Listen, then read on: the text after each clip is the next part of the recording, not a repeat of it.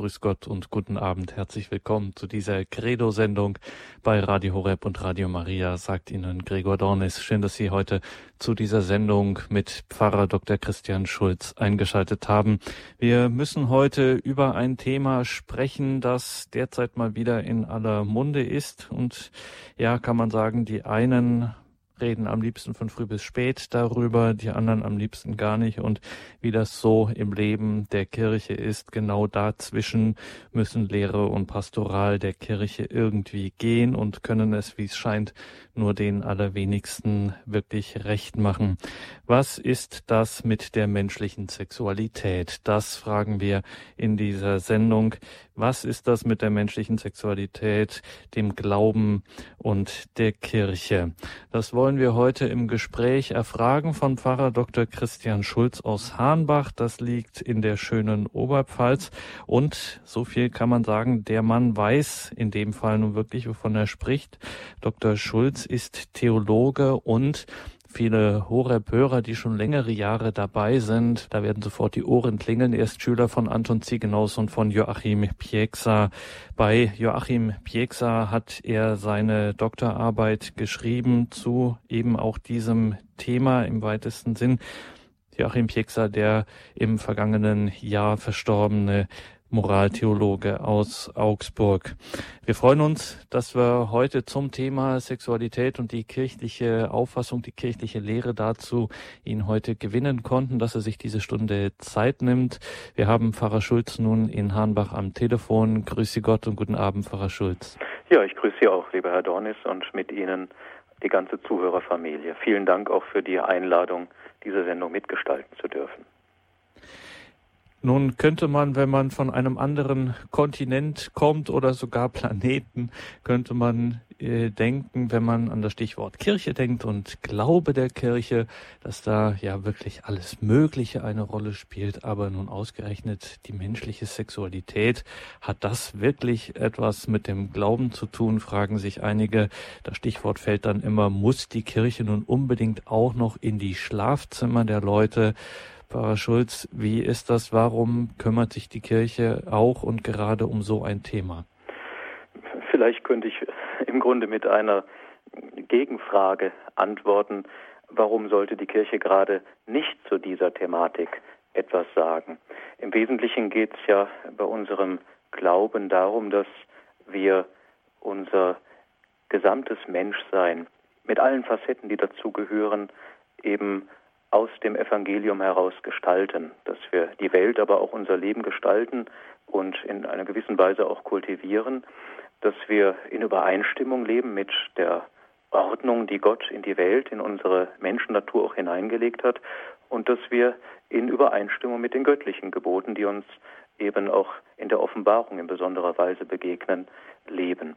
Und insofern nimmt die Kirche ihre ureigenste Verpflichtung wahr, wenn sie sich sorgt um das Wohl, das Glück in dieser Welt äh, des Menschen, aber eben auch weiß, dass es Dinge gibt, die für das ewige Heil so bedeutsam sind, dass ähm, sie ohne Beachtung im Grunde genommen nicht nur in der Sackgasse, sondern möglicherweise auch in ein Verderben hineinführen. Also es ist Wahrnehmen von Verantwortung, Sendungsauftrag letztlich in alle Bereiche des menschlichen Daseins hinein auszuleuchten mit dem Licht des Glaubens, des Evangeliums, natürlich auch mit dem Licht der Vernunft. Beides muss Hand in Hand gehen. Und äh, insofern muss man auch immer diskursfähig sein, diskursfähig bleiben, wahrnehmen, was die Bedürfnisse der Zeit, der Menschen auch sind. Aber wir müssen eben schauen, dass wir Antworten geben, die durch den Glauben geläutert und erhellt, ähm, also wirklich Bestand haben und den Menschen helfen, ganz einfach gesagt, das wirkliche Glück zu finden. Und das wirkliche Glück ist letztlich die Vollendung in der Liebe. Und ich denke, darum geht es im Wesentlichen, dass im Bereich der Sexualität in einem ganzheitlichen Menschenbild untrennbar verbunden mit dem Bereich des Geschlechtlichen eben auch von der Fülle der Liebe gesprochen werden und im Grunde von ihr ausgegangen werden muss. Jetzt sind einige wesentliche Stichworte schon gefallen. Schöpfungsnatur, Vollendung, Vollendung in der Liebe, Blick auf das ewige Heil. Ich will mal beim letzteren, bei diesem ewigen Heil anfangen, das was auch Bestimmung genannt wird dazu. Also wenn die Kirche etwas zur menschlichen Sexualität sagt, da bestimmte normative Vorschriften, sagen wir es ruhig mal hart hier am Anfang der Sendung, uns vorgibt, dann macht sie das nicht einfach nur aus Gründen dessen, wie wir halt zusammenzuleben haben, was sich gehört, was sich nicht gehört, etc. solche Dinge, sondern es geht immer der Blick auf das, was wir Ewigkeit nennen. Ja, also im Grunde genommen geht es darum, dass der Mensch seine ewige Bestimmung erlangt und die ewige Bestimmung ist nicht ohne die richtige Gestaltung des Zeitlichen zu erreichen. Und äh, da gehören, wie gesagt, alle Bereiche des menschlichen Daseins dazu. Natürlich können wir nicht sagen, dass alle Bereiche äh, dasselbe Gewicht einnehmen und dass äh, jede Handlung, jede objektive Tat oder auch Untat in derselben Weise äh, zum Erlangen oder Nichterlangen des Heils entscheidend ist. Aber wir haben es eben mit einem Gesamtpaket einer wirklich christlichen Lebensführung zu tun. Das ist einmal die Verantwortung für den Einzelnen. Aber ähm, natürlich das Gesamt darf auch nicht aus dem Blick verloren werden. Äh, die Kirche, wir haben heute noch das Evangelium, Tagesevangelium gehabt, äh, hat den Auftrag, die Jünger Jesu haben den Auftrag, Salz der Erde, Licht der Welt zu sein. Und äh, wir haben auch eine Verantwortung über unser eigenes Dasein hinaus für die ganze Welt, für die Gesellschaft, in der wir leben. Und dort eben auch, wenigstens aus unserer Überzeugung heraus fundiert, äh, Dinge vorzubringen, von denen wir überzeugt sind, dass sie auch für ein geglücktes Sozialgefüge unerlässlich sind, dass sie, wenn wir im Bereich der Ehe und Familie äh, ja uns bewegen, thematisch, dass sie unerlässlich sind als äh, des Lebens für den Aufbau auch einer gelingenden Gesellschaft. Also im Grunde genommen ist das eine doppelte Verantwortung für das Individuum, aber eben für das Individuum, das niemals vereinzelt äh, lebt, sondern in sozialer Verantwortung sich bewegt. Das ist die Credo-Sendung bei Radio Horeb und Radio Maria. Wir sind verbunden mit Pfarrer Dr. Christian Schulz, sprechen über das Thema Sexualität, kirchliche Sicht auf die menschliche Sexualität. Ein Stichwort, Pfarrer Schulz, würde ich gern noch aufgreifen aus Ihren Anfangsworten, als Sie auch von einer Schöpfungsordnung gesprochen haben, von einer gottgewollten Ordnung auch unserer, unserer menschlichen Schöpfungsnatur. Diese Begriffe fallen im kirchlichen Jargon oft. Nicht nur Schöpfungsordnung, sondern vor allen Dingen Natur, Natur des Menschen. Könnten Sie vielleicht kurz mal erklären, was die Kirche eigentlich darunter versteht? Weil wenn wir Natur sagen, dann äh, meinen wir ganz viele Sachen. Was meint die Kirche? Ja, vielleicht können wir äh, bei dem, was uns im Schöpfungsbericht äh, begegnet, anknüpfen und dann ein bisschen etwas zur Natur, zum Wesen. Das wäre dann ein anderer Begriff letztlich, ähm, ein äh, Begriff, der das Ganze ebenso fasst, zum Wesen äh, des Menschen beziehungsweise des Menschen als Mann und Frau sagen. Im Schöpfungsbericht äh, wird uns eben vorgelegt, wie Gott den Menschen in Verschiedenheit geschaffen hat, eben als Mann und Frau und gleichzeitig eine äh, Hinordnung aufeinander zu hineingelegt hat. Und in beiden Schöpfungsberichten, wir haben in der Genesis ja einen älteren, der uns als dann zweiter Schöpfungsbericht begegnet, in beiden Schöpfungsberichten kommen zwei ganz wesentliche Aspekte zum Ausdruck, die wir aber auch gedeckt durch menschliche Erfahrung und Vernunfteinsicht gleichermaßen bestätigen können. Dass in dem aufeinander Verwiesensein von Mann und Frau wesentlich das Moment äh, der Suche nach Begegnung, nach Ergänzung, nach Kommunikation, nach Getragensein, nach Liebe in allen Facetten auch der Emotionalität mitschwingt. Und dass zum anderen in dem Auftrag zur Fruchtbarkeit mit der damit gegebenen auch Geschlechtlichkeit, die wir einfach als Natur gegeben, als Menschen mitbekommen haben, von der Schöpfungsordnung her Fruchtbarkeit verknüpft ist. Also ähm, auch der konkrete Auftrag, äh, die Geschlechtskraft zur Zeugung von Nachkommenschaft zu nutzen. Und beide Aspekte, ähm, sagen wir, sind in der Natur des Menschen, also in seinem Wesen, so angelegt, dass er sie vorfindet und äh, dass er in ihnen auch einen jeweiligen Auftrag zur Ausgestaltung ähm, oder zum Ausleben seiner Geschlechtlichkeit und der jeweiligen Begegnung zwischen Mann und Frau verstehen muss und entsprechend auch zu gestalten hat, damit diese beiden Aspekte, die wir vorfinden, eben nicht entleert werden, nicht gegeneinander ausgespielt werden, damit sie beide zum Tragen kommen. Und ähm, dieses Naturhafte ist äh, einerseits etwas, wenn wir im Bereich der Sexualität, der Geschlechtlichkeit äh, uns bewegen. Dieses Naturhafte ist etwas, was wir auf einer gewissen, ganz grundlegend fundamentalen Ebene äh, mit allen anderen Lebewesen quasi auf der animalischen Ebene gemeinsam haben. Aber jetzt kommt der wesentliche Aspekt. Wir Menschen sind ja äh, nicht instinktgesteuert, äh, wie eben die anderen Mitgeschöpfe.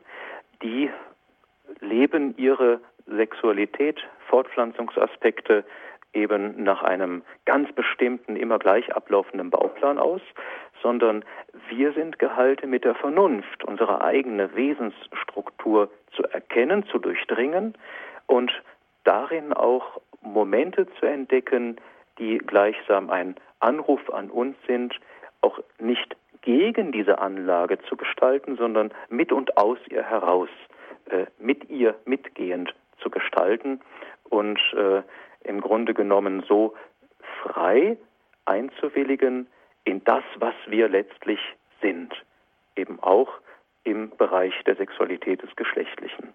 Auf Liebe angelegt und in der geschlechtlichen Begegnung zur Fruchtbarkeit hin geschaffen. Die menschliche Sexualität, das ist Thema hier in der Credo-Sendung. Wir sind im Gespräch mit Pfarrer Dr. Christian Schulz aus Hahnbach, machen jetzt eine kurze Musikpause und sind dann gleich weiter hier im Gespräch. Und dann haben auch Sie, liebe Hörerinnen und Hörer, die Gelegenheit, alsbald sich hier in der Sendung einzubringen mit Ihren Fragen. Zunächst eine kurze Musik.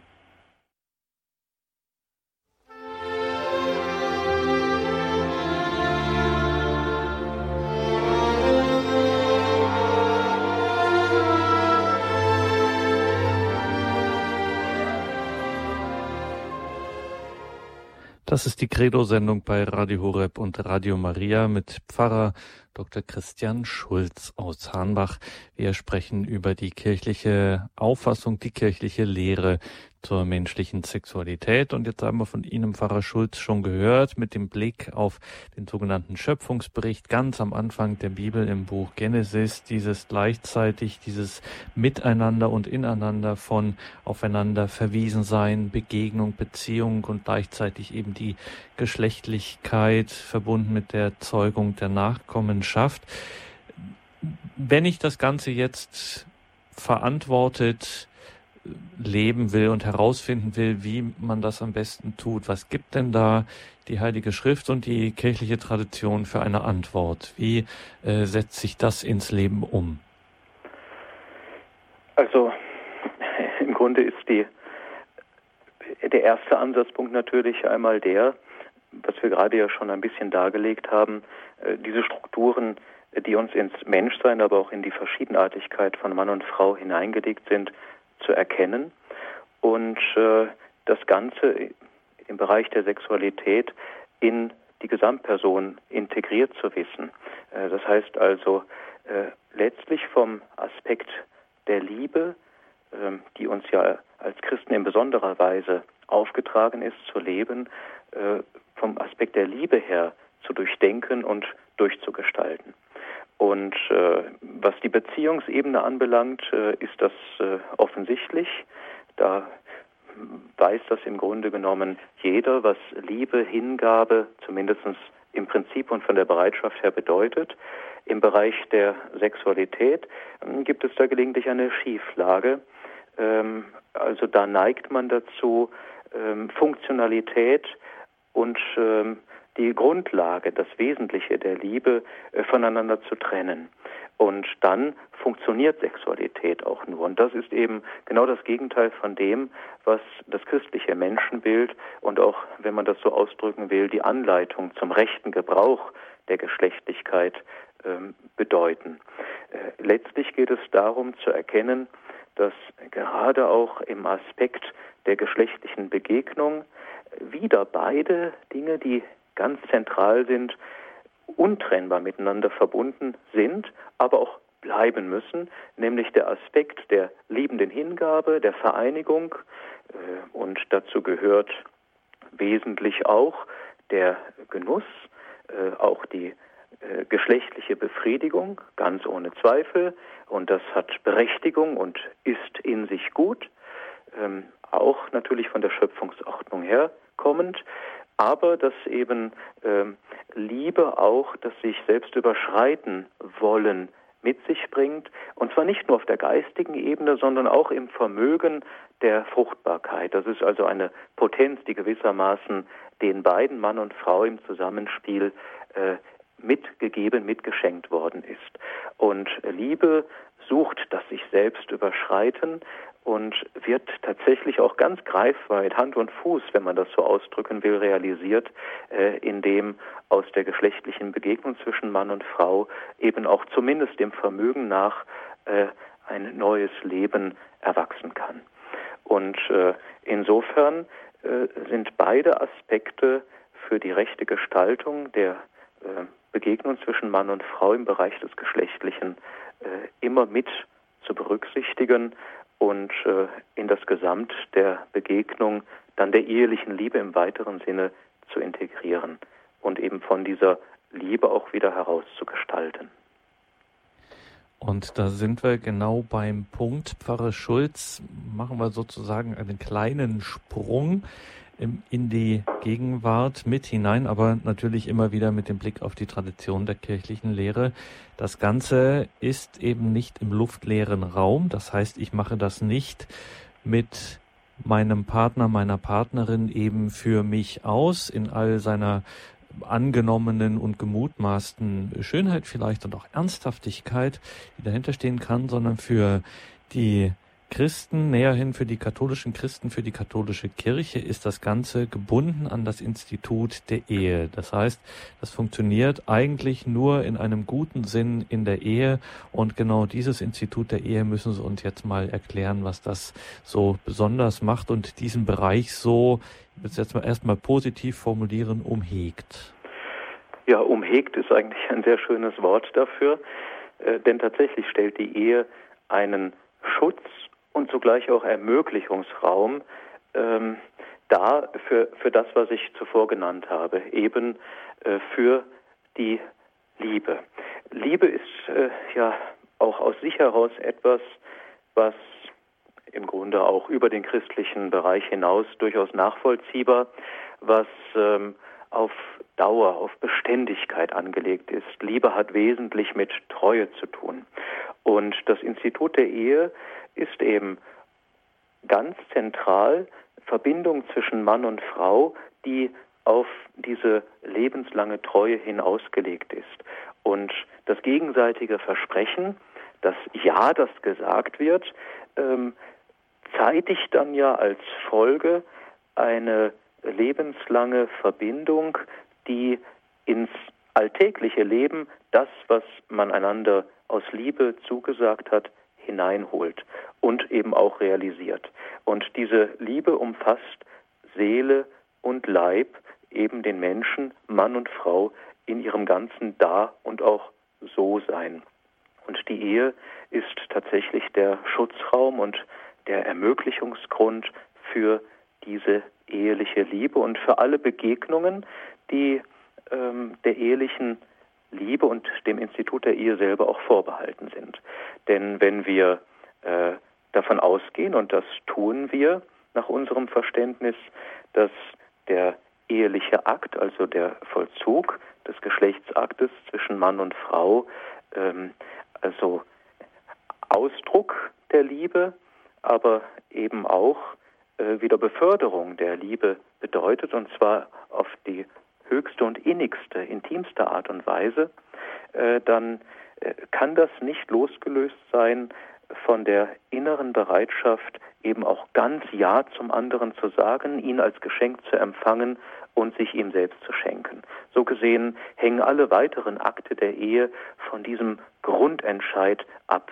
Und ohne diesen einmal einander geschenkten Grundentscheid würden die anderen Dinge, die auf der Ebene der Leiblichkeit eine vollkommene Vereinigung bewirken im wirklichen Sinne des Wortes und auch realsymbolhaft, wenn man so will, in der Leiblichkeit bedeuten, äh, als eine Lüge darstellen. Insofern ist es eine Frage der Wahrhaftigkeit, ähm, also diese Ebenen miteinander als untrennbar verbunden zu sehen. Aber ist das nicht, Pfarrer Schulz, ein enorm hoher Anspruch, der hier kirchlich formuliert wird, das berühmte Ideal, das so groß ist, dass man es kaum erfüllen kann ist da nicht doch, es hat sich ja doch einiges getan in den letzten paar hundert Jahren und insbesondere in den letzten Jahrzehnten. Kann da die Kirche nicht von diesem hohen Ideal äh, was runterschrauben, was vielleicht auch beiseite legen und ad acta und sagen, das war vielleicht früher mal eine ganz gute Maßgabe, aber heutzutage funktioniert das nicht mehr. Ähm, in welchen, in wie festen Stein ist das denn gemeißelt? Also ein hoher Anspruch ist das ohne Zweifel, keine Frage.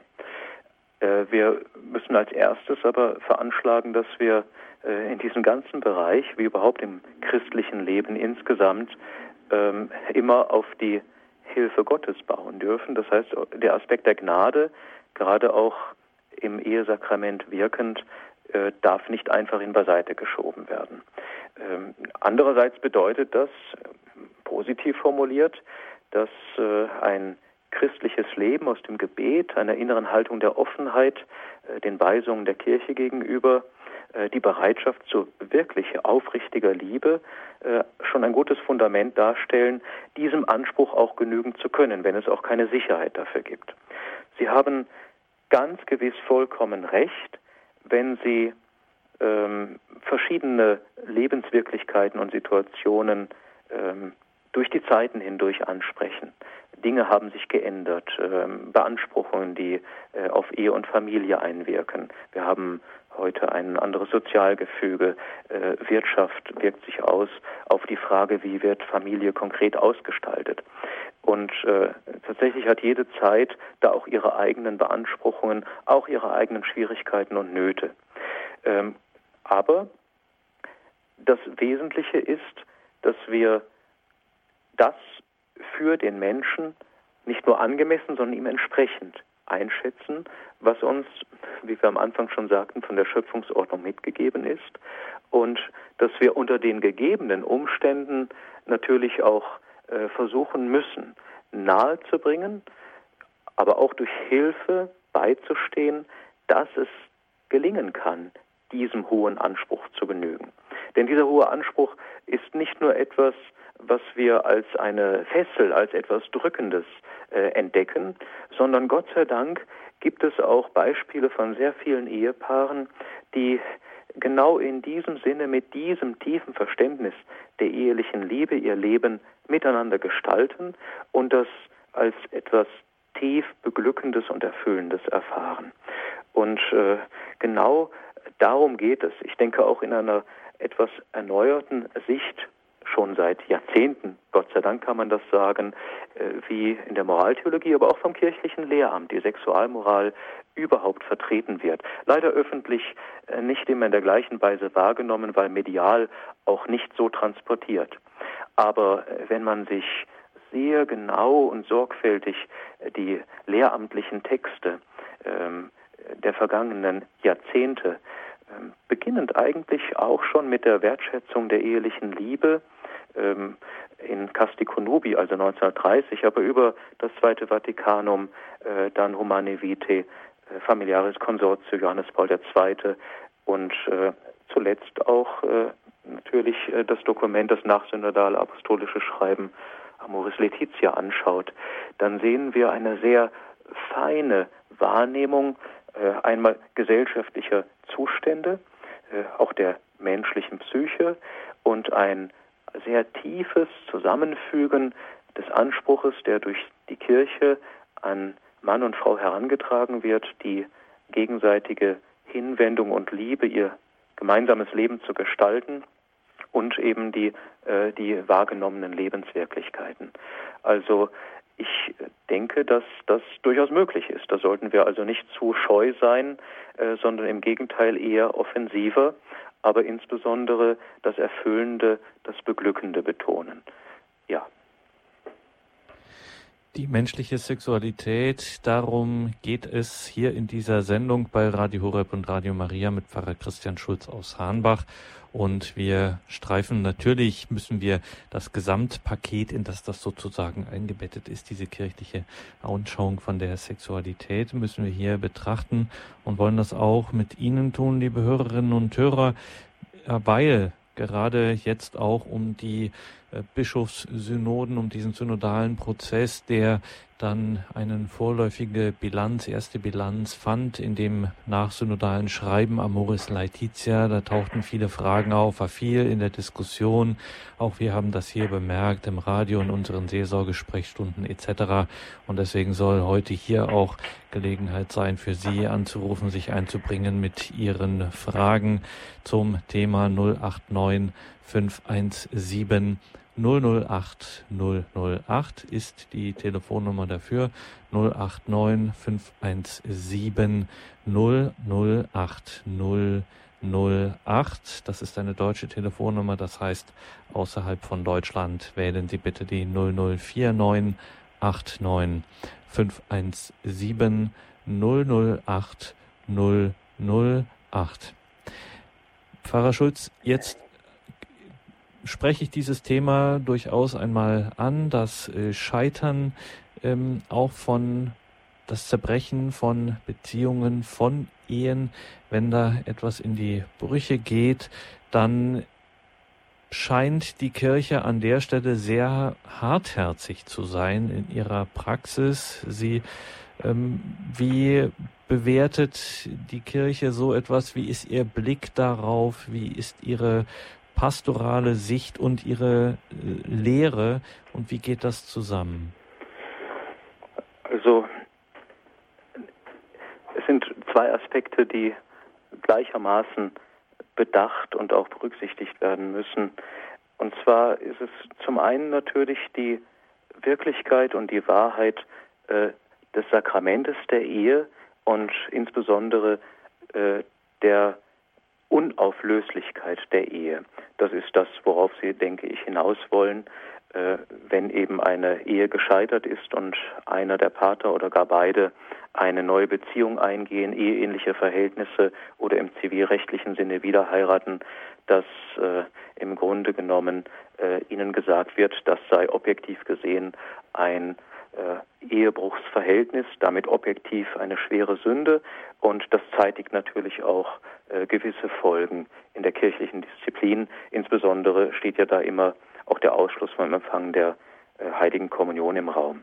Äh, und das Bußsakrament nur, wenn man eben bereit ist, auch genau diesen Sachverhalt, um den es da geht, in das Bußsakrament mit dem Vorsatz, Änderung herbeizuführen, hineinnimmt. Ähm, die Frage ist, wie versteht man Barmherzigkeit? Äh, Barmherzigkeit ist nie, auch in der Verkündigung Jesu, in der Begegnung mit den Menschen, äh, niemals ohne den Aspekt der Wahrheit zu sehen. Das bedeutet, wenn wir im Grunde genommen nur, äh, um barmherzig zu scheinen, Dinge, die objektiv gesehen in Unordnung sind, gut sprechen, oder gut heißen würden, dann wäre das natürlich um den Preis der Wahrheit. Wir halten daran fest, die Ehe ist unauflöslich, gehen wir von einer gültig geschlossenen Ehe aus und dann haben wir es objektiv gesehen mit einem bestehenden Eheband zu tun und äh, es ist im Grunde genommen ein Widerspruch gegen die bestehende Lehre, die die Kirche nicht selbst ersonnen hat, sondern unmittelbar auf die Weisung Jesu zurückführt, dass wir es eben mit der Unauflöslichkeit der Ehe zu tun haben. Und bemerkenswerterweise ähm, hat ja gerade auch äh, der Heiland selber in Auseinandersetzung äh, und Konfrontation mit dieser Frage nach dem Scheidebrief, der ja bei den Juden ausgestellt werden konnte, ganz deutlich gesagt, das gibt es bei euch nur wegen eurer Hartherzigkeit. Das bedeutet äh, letztlich, dass er zunächst einmal jenen, die offensichtlich einen Scheidebrief oder eine Trennung und auch in der Folge eine Wiederheirat ermöglichen, den Spiegel vorhält und sagt, zunächst einmal müsst ihr euch fragen, wie steht es um die Barmherzigkeit in eurem eigenen Leben, im Umgang miteinander, äh, wie steht es um die wahre, aufrichtige Bereitschaft zur Liebe in der Gestaltung eures ehelichen Lebens.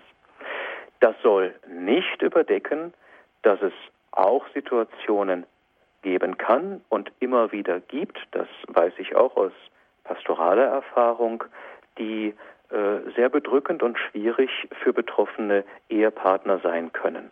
Es ist sehr diffizil, ähm, hier zum Beispiel ähm, nach persönlicher äh, Schuldhaftigkeit ähm, zu schauen oder gar zu beurteilen. Es gibt tatsächlich Konstellationen, in denen man von außen, aber auch bei redlicher Prüfung der inneren Sachverhalte äh, tatsächlich wird sagen können und müssen, hier ist jemand völlig unschuldig allein gelassen worden. Und natürlich ist es ein gewisses Dilemma, eine schwierige, sehr schwierige, oft auch leidvolle Situation, wenn auch jenem äh, unverschuldet äh, sitzen gelassen worden, wenn man ihm sagt, äh, für dich ist der Weg in eine neue, ähm, auch mit allen Bereichen gelebte äh, Partnerschaft versperrt, wenn du dich an die kirchliche Ordnung und Weisung halten möchtest. Ähm, also die Frage ist aber noch einmal die, ist äh, damit geholfen, etwas, was wir im Auftrag Jesu schützen und verteidigen, äh, aufzugeben, um jemandem in gewisser Weise Barmherzigkeit vorzuspielen und zu sagen, es ist alles in Ordnung, das geht? Oder gebietet die Barmherzigkeit nicht viel mehr, jemandem auf diesem Weg beizustehen, ihn nach Möglichkeit zu begleiten, ihm aber auch zu helfen, selber innerlich überzeugt an der Wahrheit festzuhalten und gleichzeitig auch ähm, ein Leiden, das er mit diesem Festhalten untrennbar verbindet, weil er das, was er vielleicht möchte, nicht verwirklichen kann, auch bereit sein anzunehmen und durchzutragen. Das ist äh, eine Spannung, die in dieser Welt nicht aufzulösen ist, aber eben auch nicht von uns in Wohlgefallen aufgelöst werden kann. Das ist meine persönliche Position dazu.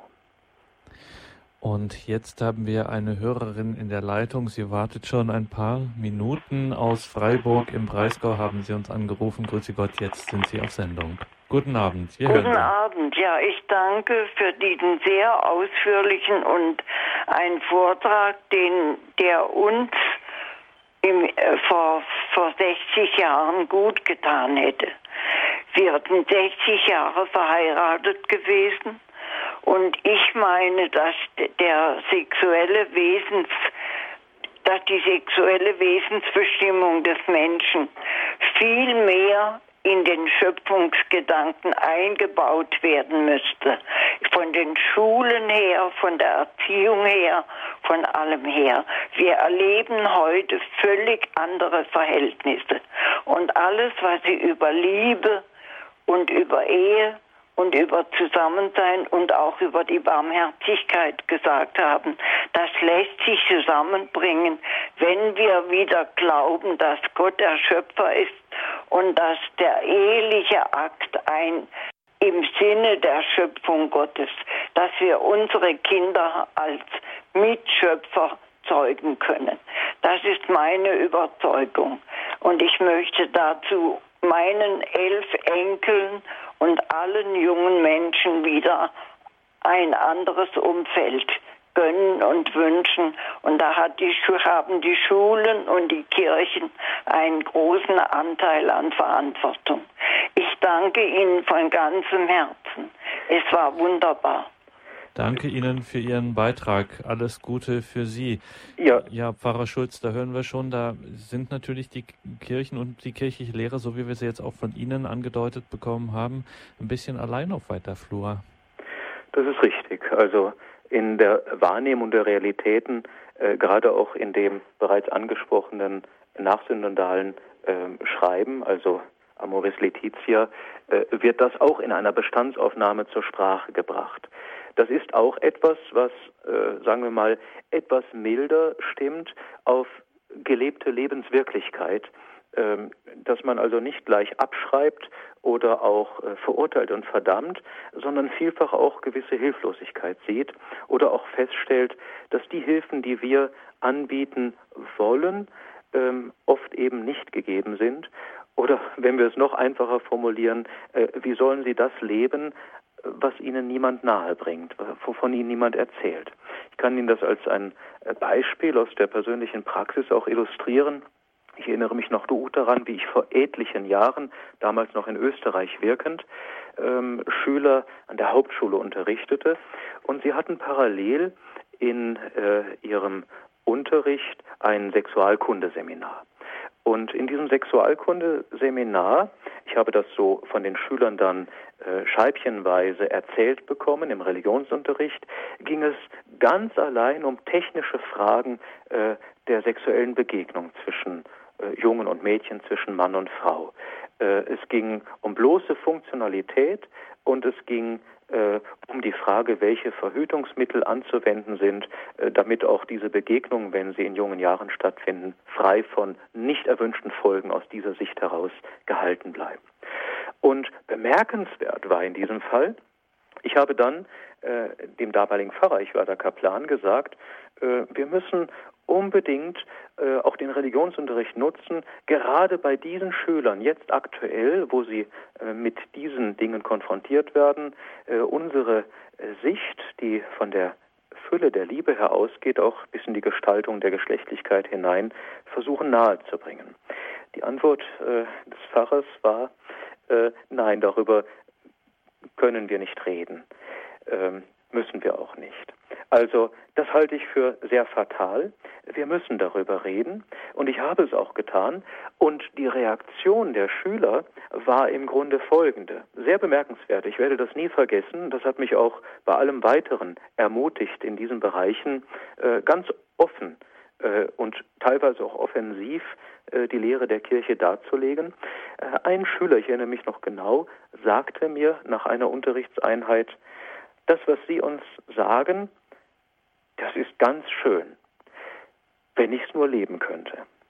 Also äh, ich habe das sehr beeindruckend gefunden, weil es ja im Grunde genommen, und da dürfen wir dankbar für sein, und das bestätigt eigentlich auch unsere Sichtweise, dass das, was wir zu verkünden haben, letztlich in Entsprechung zur Natur des Menschen verkündet wird. Das bestätigt im Grunde genommen eine tiefe Sehnsucht nach echter, äh, treuer Liebe, nach menschlicher Begegnung, nach Glück, nach Erfüllung, aber zugleich eben auch eine Hilflosigkeit, äh, welche Hilfsmittel notwendig sind, aber auch welche Orientierungspunkte, an denen wir uns auszurichten haben, äh, damit es eben auch ein Gelingen gibt. Und das ist die große Chance letztlich. Die große Chance, die wir immer schon hatten und auch haben werden, das, was wir für richtig und gut für den Menschen in diesen Bereichen halten, ihnen auch frei nahezubringen. Und natürlich auch die Freiheit äh, des anderen zu respektieren. Die Verantwortung für das Leben, für das eigene Leben hat nur derjenige, der eben der Handelnde und der Entscheidende ist. Aber wir müssen vorschlagen, wir müssen vorlegen. Und ich denke, äh, da hat es natürlich, die Dame hat das ja auch angedeutet, in vergangenen Jahrzehnten manches auch schwerwiegende Versäumnis gegeben. Manchmal eine falsche Scham äh, über die Bereiche der Geschlechtlichkeit mehr als, wie es scheint, notwendig zu sprechen. Manchmal aber auch ein äh, zu wenig eigenes Überzeugtsein von der Richtigkeit der eigenen Position, bis hin auch zu einer, das können wir ja auch nicht verhehlen, ähm, inneren Gegnerschaft innerhalb der Kirche selbst gegen gerade Aspekte der kirchlichen Lehre zur Sexualität. Also wir haben natürlich eine ganze Bandbreite von Widerständen und auch Problemen, die damit hineinspielen. Also auch hier ganz im Sinne des Zweiten Vatikanischen Konzils. Die Kirche ist nicht nur, das sind nicht nur Priester und Bischöfe, das sind vor allem auch und gerade die Laien, die mit ihrem alltäglichen Zeugnis hier eine ganz wichtige Aufgabe haben, eben auch in der Verkündigung, gerade auch wenn es um solch einen Bereich geht. Auf jeden Fall, ja. Auch als Multiplikatoren. Also mhm. ich denke mit Dankbarkeit auch an Eheseminare, bei denen uns äh, Gott sei Dank auch in den letzten Jahren vermehrt junge Paare begegnen, die äh, für sich beispielsweise im Bereich der Frage, wie ähm, wird verantwortliche Elternschaft ausgestaltet, die äh, sogenannte natürliche Empfängnisregelung entdeckt haben, also die, ähm, die äh, zyklische Methode und die also sehr tief auch Zeugnis davon geben können, wie gerade der Aspekt, äh, den wir für rein biologisch halten würden, ähm, letztlich wiederum eine Vertiefung ihrer Liebe und ihrer Beziehung bewirkt hat, weil sie eben viel mehr dadurch geradezu genötigt sind, wenn es denn auch funktionieren soll, wenn wir diesen Begriff verwenden wollen, ähm, aufeinander Rücksicht zu nehmen, aufeinander zu achten, ganz anders in der Wahrnehmung und im Umgang miteinander geprägt werden. Und ähm, es ist sehr schön auch zu entdecken, dass es äh, Paare gibt, denen das äh, zur Lebenswirklichkeit geworden ist und die auch bereit in der Lage sind, das zeugnishaft, nicht nur irgendwie theoretisch, sondern von ihrem ganzen Leben her äh, anderen mitzuteilen. Und das äh, sind Hoffnungszeichen, die es Gott sei Dank auch gibt. Jetzt haben wir die Frau Krämer bei uns. Grüße Gott, jetzt sind Sie auf Sendung. Ja, grüß Gott. Herzlichen Dank für Ihren Vortrag, Herr Dr. Schulz. Und Sie haben schon so vieles angesprochen. Und das ist nämlich genau das. Die Kirche hat uns alles, alles, alles anzubieten. Wir müssen es halt bloß nehmen. Und wenn ich allein an diesen Schatz, an diesen Diamanten denke von Humane Vitae 68 äh, von seligen Papst Paul im Sechsten, also der, der, der müsste ja eigentlich in, in allen, was weiß ich, äh, siebten, achten Klassen schon ausliegen und, und in allen Kirchen, in allen Schriftenständen. Es ist ja so schön. Also wer das nicht versteht, ich weiß nicht. Und ich habe jetzt da noch einen Artikel aus der ASZ, äh, was dürfen wir von der Familie erwarten, von Kardinal Müller, und zwar bezüglich zu Amoris Letizia. Und da schreibt er, äh, der Schlüssel äh, ist äh, seines Erachtens der erste Korintherbrief 13. Und danach ja. geht es die wahre und unverfälschte Liebe. Also es ist möglich, äh, lieben zu lernen. Muss ich aufhören. Ne? Dankeschön, Frau ja, Krämer. Ja, Alles Gute. Danke für Ihren Beitrag. Vergelt's Gott, ja. Also ich möchte äh, einmal danken dafür, aber ich möchte auch noch etwas anfügen, äh, dass vielleicht das Ankommen äh, dessen, was wir nahebringen wollen und was die Dame gerade auch als so positiv hervorgehoben hat, ähm, durchaus auch äh, von uns selbst verursacht in vergangenen Zeiten äh, erschwert worden ist. Also ähm, Amoris Letizia spricht ja auch sehr deutlich davon. Wir haben einen klaren Auftrag und es ist niemandem damit geholfen, äh, nur weil wir Furcht haben, Widerspruch zu ernten, äh, unsere Standards, auch die moralischen Ansprüche äh, sogenannter Lebenswirklichkeit anzupassen, also nach unten hin zu nivellieren.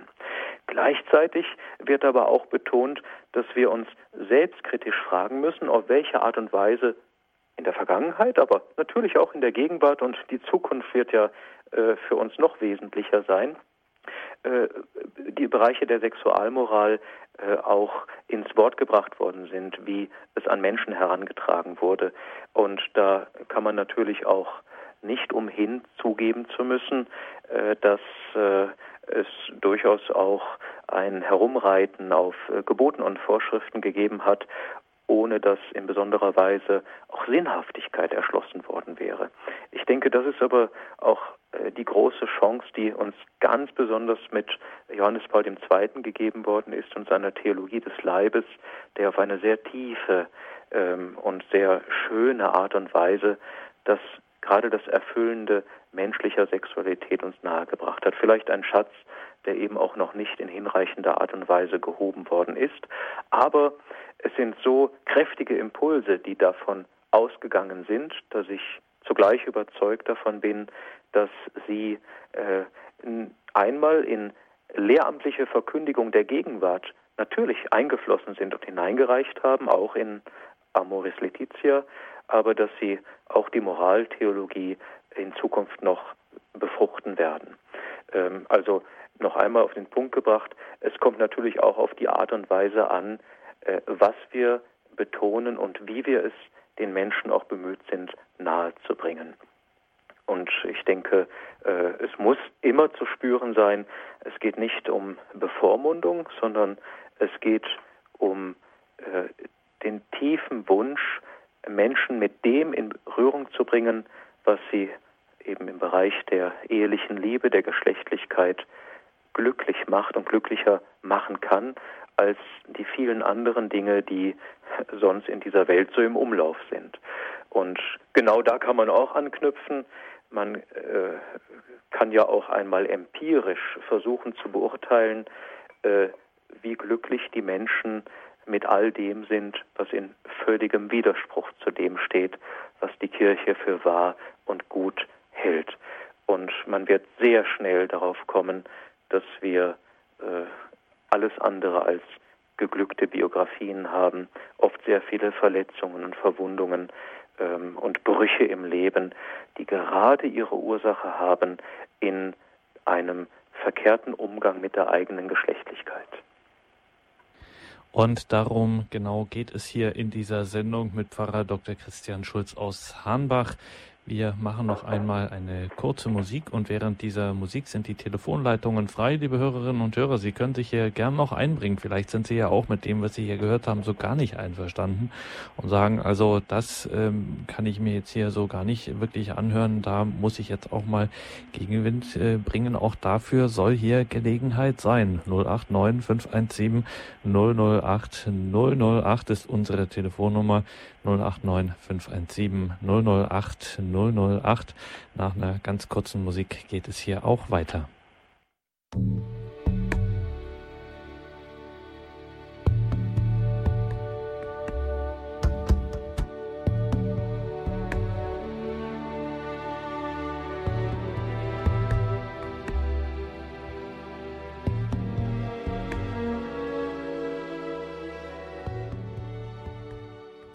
Das ist die Credo-Sendung bei Radio Horeb und Radio Maria mit Pfarrer Christian Schulz aus Hahnbach in der Oberpfalz.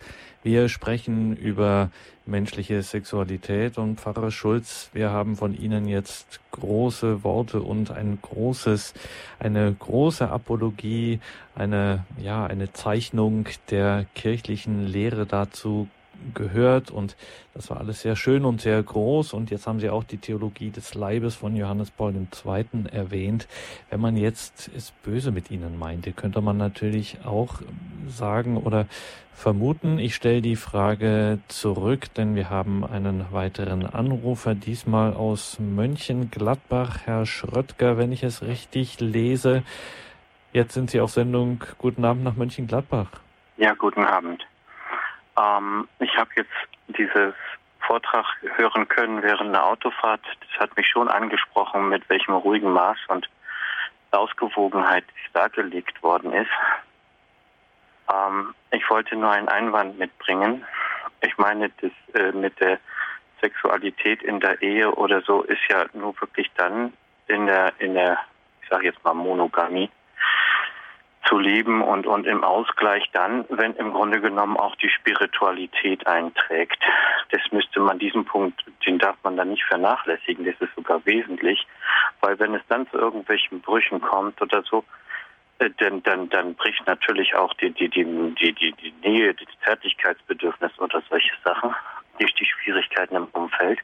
Und das Zweite ist, dass ich gemerkt habe, gerade wenn dieses religiöse Leben nicht mehr so wirklich vermittelt wird, ob schon zur Kommunion, dass man auf die Beichte verzichtet, wie ich das auch schon in jüngeren Jahren erlebt habe, oder bei der Firmung, wo das nur noch ein Proforma geschehen ist, sage ich, dann, dann ist das auch einem Leben in der Ehe so nicht zu führen. Und das Dritte ist, weil, weil mir da ein Priester also sag ich mal, spirituelles Leben. Und sagt hatte im, im Hinweis, also Knien der Eucharistie zum eucharistischen Empfang mit dem Hinweis auf die Urkirche, sage ich, dann müsste man aber auch darauf wieder besinnen sich, dass kirchliche Vertreter in Dienste eben der Spiritualität auch ihre Lebensform führen und nicht im monogamen Kombinat oder so äh, leben, sage ich dann, äh, dann bricht ja jegliche Wahrheit und Glaubwürdigkeit. Und das muss man, sage ich mal, muss die Kirche auch wirklich konsequent in ihren Amtshandlungen sein. Dankeschön, nicht nur Herr den Geschiedenen gegenüber.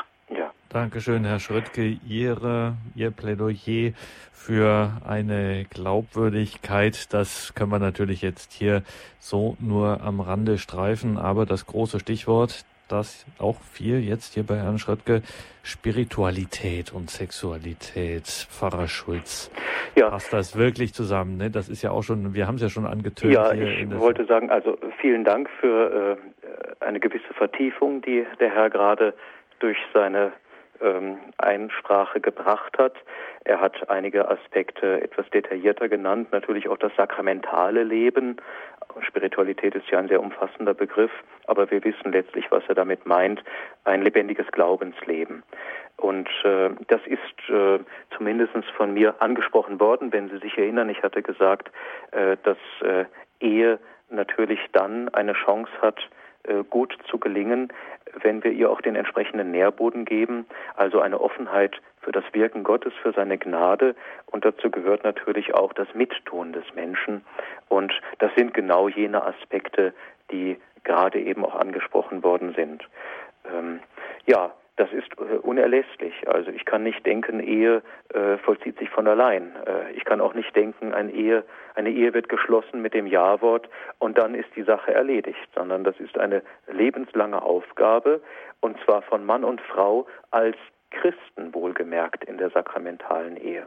Und äh, das äh, sind ja auch Aspekte, die gegenwärtig ganz virulent sind und auch neu bedacht werden und sicher auch neu und äh, tiefer, breiter konzipiert werden müssen im Bereich der Vorbereitung auf das Ehesakrament, aber eben auch äh, im Bezug auf eine äh, intensivere Begleitung von jungen Ehepaaren, die also das Wagnis, sagen wir mal, das schöne Wagnis der sakramentalen Ehe eingegangen sind und dann eben nicht alleine gelassen werden dürfen, sondern die weitergeführt werden sollen. Dazu braucht es äh, Anleitung, dazu braucht es, äh, das äh, können wir aufgreifen, was Sie vorhin auch noch einmal ein bisschen betont haben, nicht nur den Beistand der Hauptamtlichen, der Priester, der Seelsorger, sondern dazu brauchen wir natürlich Ehepaare, die bereit sind, Ehepaare zu begleiten und ihnen auch Vorbild zu sein, Stütze, Zeugnis zu geben. Aber tatsächlich äh, ohne eine Spiritualität, ohne ein gelebtes Christsein ähm, ist die Grundlage für das Gelingen einer Ehe äh, mit allem, was dazugehört, eben auch dem Aspekt der Sexualität, äh, nicht sonderlich gut bestellt, eigentlich auch nicht gegeben. Ähm, also ein Paar, das gemeinsam äh, betet, ein Paar, das gemeinsam am gottesdienstlichen Leben der Pfarrei teilhat, das regelmäßig die Sakramente empfängt, äh, ein Paar, wo beide bereit sind, das Bußsakrament zu empfangen, äh, wird, denke ich, doch auch ganz anders disponiert sein, ähm, aufeinander zu schauen, mit einem liebend vergebenden, auch erbarmenden Blick, wenn der eine dem anderen wehgetan hat. Und ich denke, das alles sind auch Punkte, die sehr schön, schlicht und einfach, aber doch sehr tief in dem Schreiben Amoris Laetitia ähm, zu Wort gebracht worden sind. Ähm, ich möchte auf dieses Schreiben doch noch einmal kurz werbend eingehen. In der Öffentlichkeit hat man sich gestürzt auf Aspekte, die tatsächlich auch ähm, schwierig sind. Denken wir an die Frage, ist jetzt mit diesem Lehrschreiben auch durch eine gegebene Fußnote die Zulassung von sogenannten wiederverheiratet Geschiedenen zum Empfang der Eucharistie gegeben oder nicht. Ähm, das ist äh, eine Frage auch einer Art von Interpretation. Ich kann selber nicht sagen, was Absicht gewesen ist und was wir daraus auf jeden Fall herausziehen müssen. Ich denke, das wird auch noch Klärungsbedarf geben. Aber man hat sich auf diese Punkte gestürzt und die Fülle an tiefen Gedanken, die das ganz normale alltägliche Leben, aber auch Mühen von Männern und Frauen in einer Ehe, von Familien in den Blick nehmen, äh, gar nicht wirklich wahrgenommen. Und da kommen all jene Aspekte äh, sehr facettenreich zur Sprache, die auch ähm, unsere Anrufer aus ihren jeweiligen Positionen heraus genannt haben. Auch was der letzte Anrufer sagte oder auch äh, was die Anruferin sagte aus dem Korintherbrief, eben äh, die paulinische Betrachtung über die Liebe. Es gibt eine sehr tiefe, ich möchte schon fast sagen, Meditation über die einzelnen Verse äh, des Hohelieds der Liebe. Und das ist etwas sehr Tiefes und es wäre schön und sehr fruchtbar, wenn Ehepaare selber sich dieses Lehrschreiben zur Hand nehmen und miteinander durcharbeiten. Und wenn das vielleicht auch tatsächlich ganz bewusst in unseren Pfarreien und in kirchlichen Gemeinschaften getan wird. Äh, denn dann äh, wäre das eben nicht nur geschriebenes Wort auf einem Papier, sondern könnte wirklich eine Lebendigkeit und ich denke auch wieder ein Neuentfachen von Liebe und dem Bewusstsein, was Ehe eigentlich bedeutet, bewirken. Also ich werbe in diesem Sinne auch ganz ausdrücklich, sich intensiv und mit aller Offenheit äh, mit diesem Schreiben auch zu befassen. Sie haben es gehört, liebe Hörerinnen und Hörer. Dieses Dokument ist ja auch leicht zugänglich in diesen unseren Tagen. Stichwort Internet, vatikan.va und überhaupt. Das lässt sich dann leicht herausfinden und es durchaus, äh, durchaus auch studieren. Meditieren, sagen wir es besser so. Und Papst Franziskus hat ja auch ausdrücklich äh, geschrieben und dafür geworben, es eben nicht hastig und gleich so in Gänze durchzulesen und nach dem Motto, ich muss jetzt gleich mal wissen, was da drin steht oder so, sondern es wirklich zu meditieren in aller Ruhe, in einer auch geistlichen Art und Weise. Ähm, ich möchte nur ein kleines Beispiel bringen.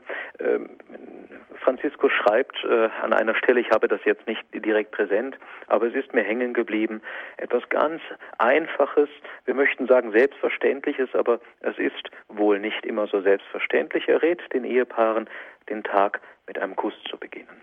Und ich habe dann auch in äh, Medien wahrgenommen, wie auch bestimmte, sicher grundsätzlich gutmeinende und sehr gläubige Katholiken äh, darauf replizierten und meinten feststellen zu müssen, so etwas Banales gehört nicht in ein päpstliches Dokument.